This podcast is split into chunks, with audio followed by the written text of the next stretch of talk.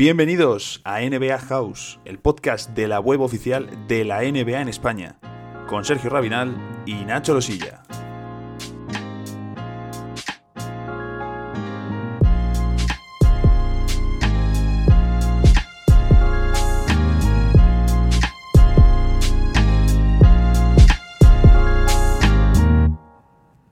Estamos ya en el episodio número 46 del podcast y hoy me toca hacer un monólogo. Me toca hacer un monólogo sobre los Milwaukee Bucks, sobre Giannis Antetokounmpo y sobre esa dolorosa eliminación 4-1 a manos de Miami Heat.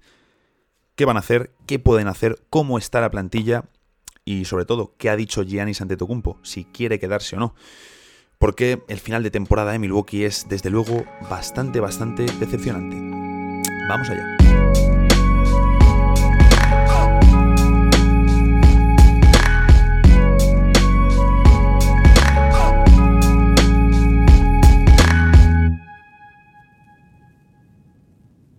Es el final más triste para su temporada.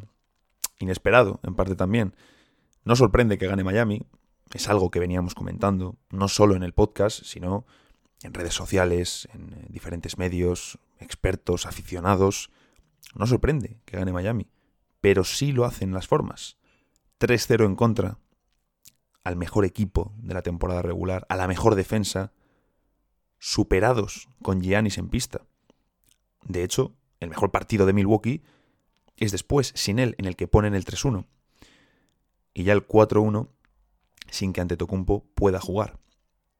Podríamos exagerar y decir, hemos visto ya el último partido de Giannis con los Bucks, pero no, Milwaukee no va a traspasar al griego.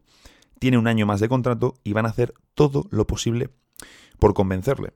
Él además tampoco es una estrella habitual, no es una estrella de estos tiempos modernos, de los que le gusta entrenar eh, con otros, o estar en verano, reunirse, compartir confidencias.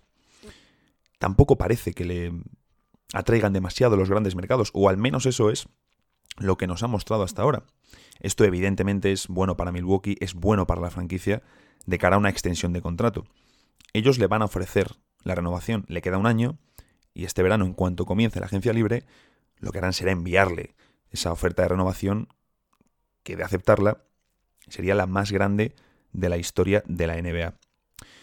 Luego ya nos podemos meter en qué tiene o qué debe hacer ante Tocumpo, que eso evidentemente es algo que solo sabe y decidirá él. Pero si tanto tiene pensado mantenerse en Milwaukee a largo plazo, que es lo que ha dicho al terminar el partido y que luego revisaremos sus palabras, le interesa también meter un poquito de presión a la gerencia de Milwaukee, que lo cierto es que no ha estado para nada fina en los últimos años y precisamente son los movimientos de, las últimas, eh, los últimos veranos los que condenan un posible futuro de Antetokounmpo en el equipo si no hay cambios. Porque esta es la clave. Necesitan serios cambios. Y podemos entrar en tres partes un poquito. Lo primero, ¿qué parte de culpa tiene Giannis de esta eliminación? Evidentemente, una buena parte como estrella y MVP del equipo. Pero sigue siendo un jugador de 25 años cuya mejor parte está por llegar. El asunto es, y lo podemos relacionar perfectamente, ¿qué parte de la temprana eliminación de Grecia en el Mundial corresponde ante Tocumpo? Evidentemente, una parte, pero es que Giannis demanda algo muy concreto. Salvando a Westbrook, es el MVP más fácil de limitar de los últimos 20 años. En Grecia no había tiradores. Y por supuesto en FIBA, menos espacios, más zonas, y Giannis lo pasa peor. En Milwaukee también faltan tiradores, lo llevamos diciendo todo el año, y solo tenían un plan, balón ante Tocumpo y abiertos.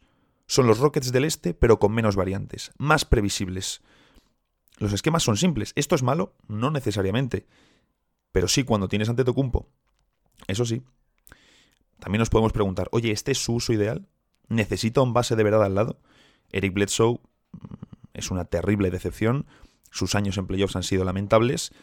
Y George Hill, que sí que es buen jugador, es eh, un veterano de más de 30 años, cuyo papel tiene que ser eh, más reducido, orientado también al tiro exterior, ahí es una maravilla, pero no puede ser el base, más fiable de los backs, es imposible. Por eso nos preguntamos eso, ¿no? Oye, hay otras formas de utilizar a Giannis, ¿por qué no lo utilizáis a lo mejor eh, sin balón, de bloqueador, de pivot, con un base al lado? ¿Por qué seguís jugando con Brook López, que tampoco ha estado mejor en la serie, pero no ha estado fino este año? Y esto nos mete directamente en la segunda parte, entramos en Budenholzer, que este sí es una enorme decepción. Ya es un entrenador con dos premios de entrenador del año, pero que en playoffs de momento no ha demostrado ser de esos que cuando lo pide la eliminatoria da el ajuste o da con la clave para que su equipo gane. Precisamente en estos playoffs estamos viendo cómo los ajustes de entrenadores sirven para ganar partidos.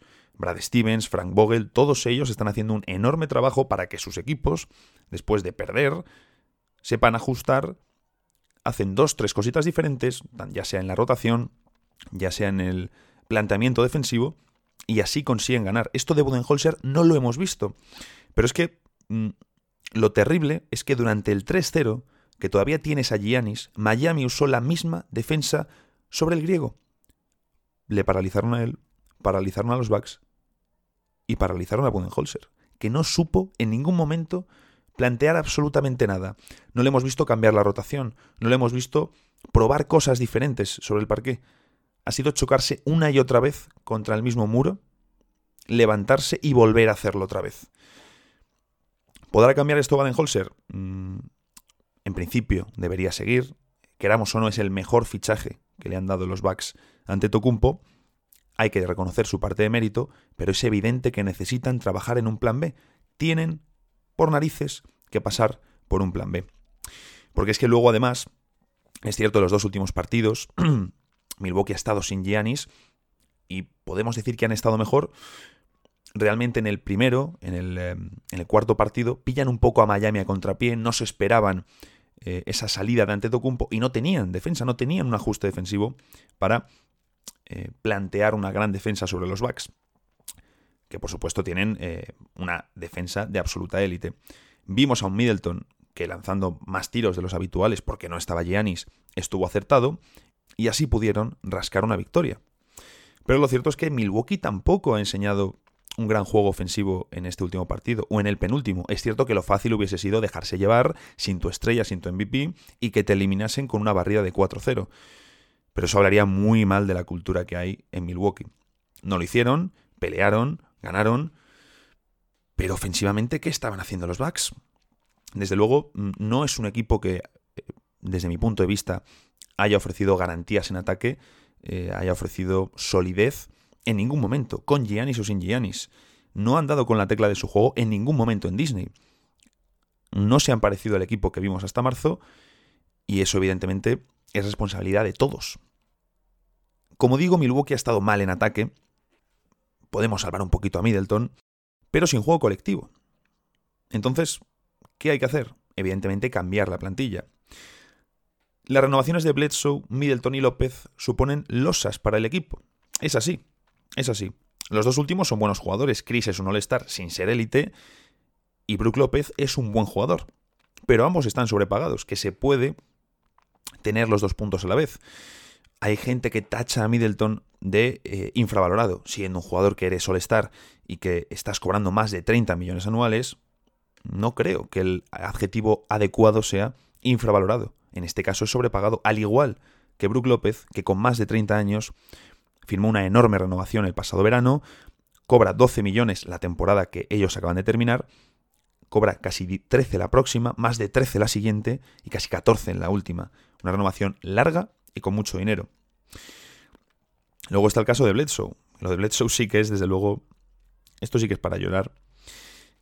Porque ellos tenían en su día un jugador que se llamaba Malcolm Brogdon, que en Indiana está jugando bien, pero en Milwaukee tenía un rol más de apoyo, de tirador, de jugador sin balón, además gran defensor. Bueno, pues Eric Bledsoe, este dato es de StatMus y desde luego es muy revelador de lo que hace este jugador cuando llegan los playoffs, la postemporada.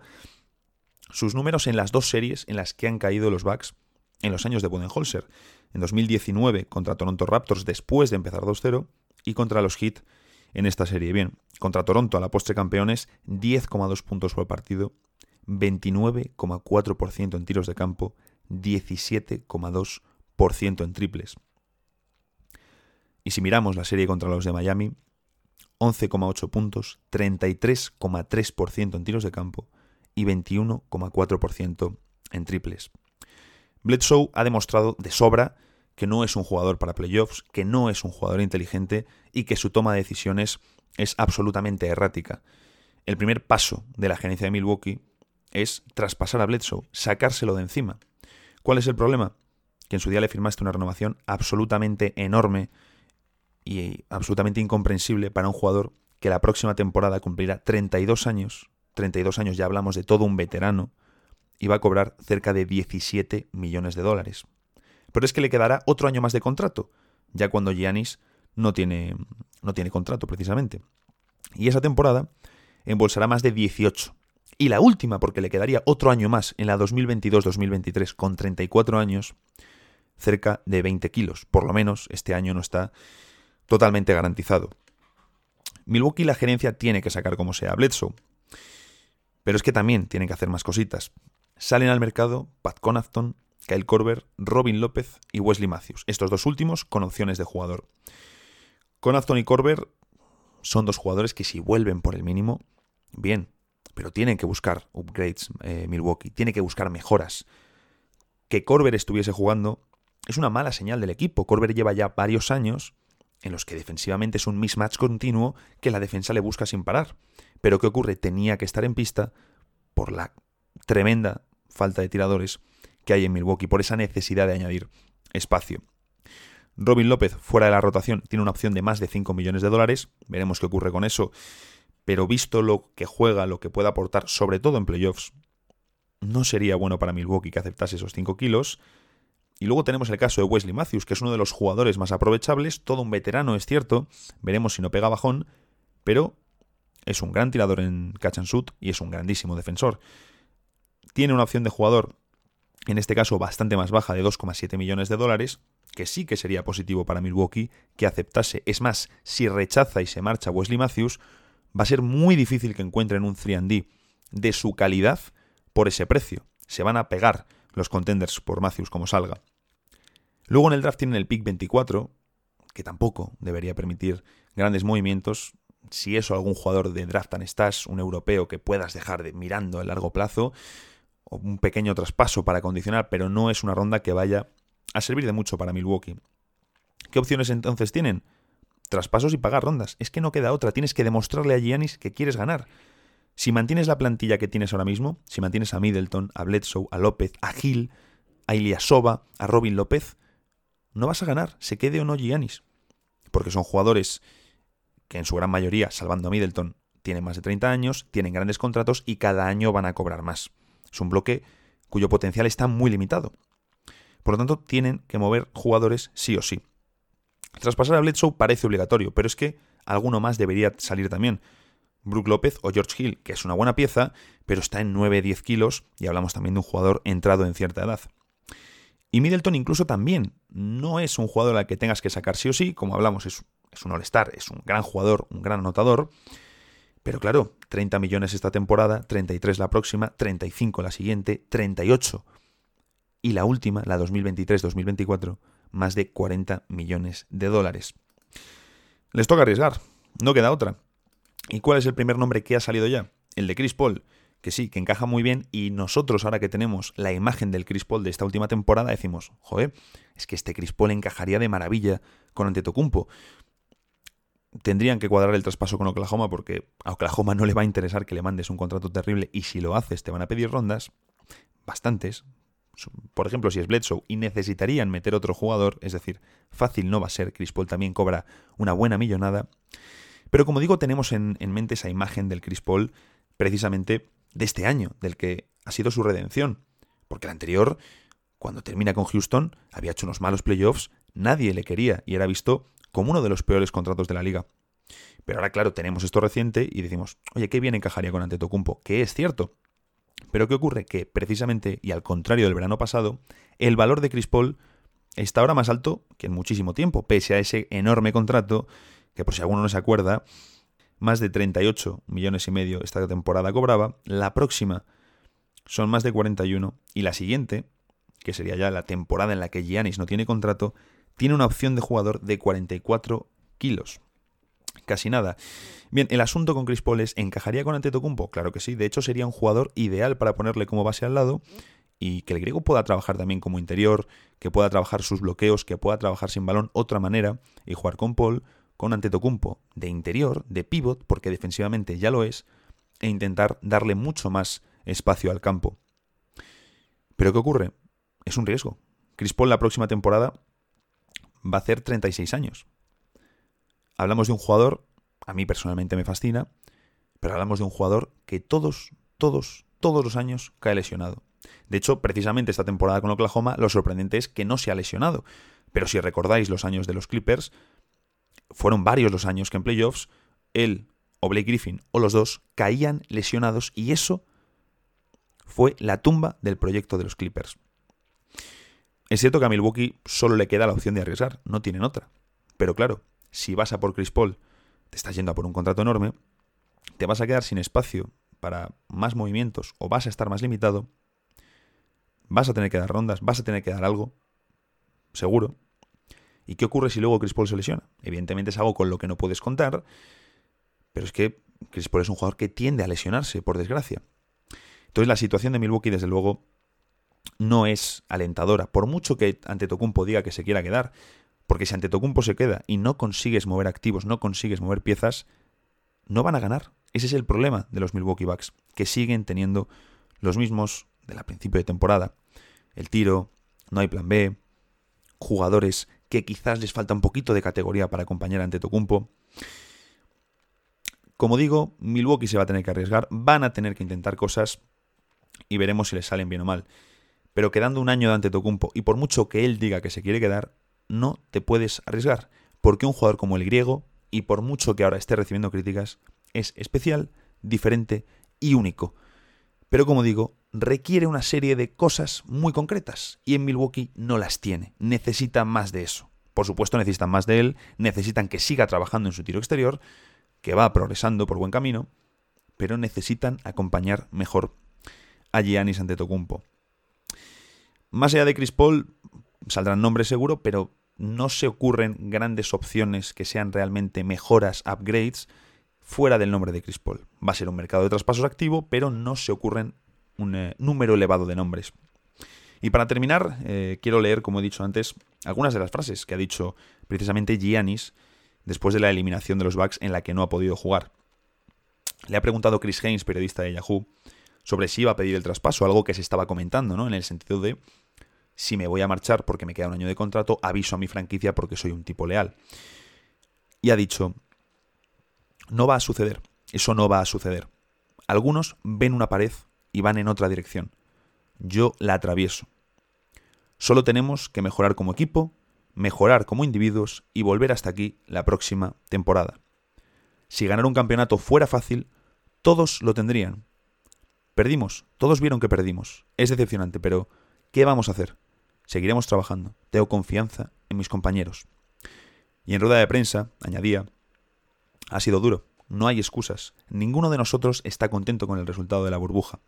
Al final tenemos que aprender de esto y mejorar. Ojalá podamos construir una cultura en Milwaukee para muchos años que nos permita salir y competir por el campeonato. Esto parece que deja clara su intención de quedarse, de compromiso con Milwaukee. Y como decimos, Giannis no es una estrella de que se quiera juntar a otras para ganar. Pero claro, es que dada la situación de Milwaukee con esos salarios, con la plantilla que tienen, o mejoran, o por mucho que se quede Giannis, jamás ganará un anillo con los Milwaukee Bucks.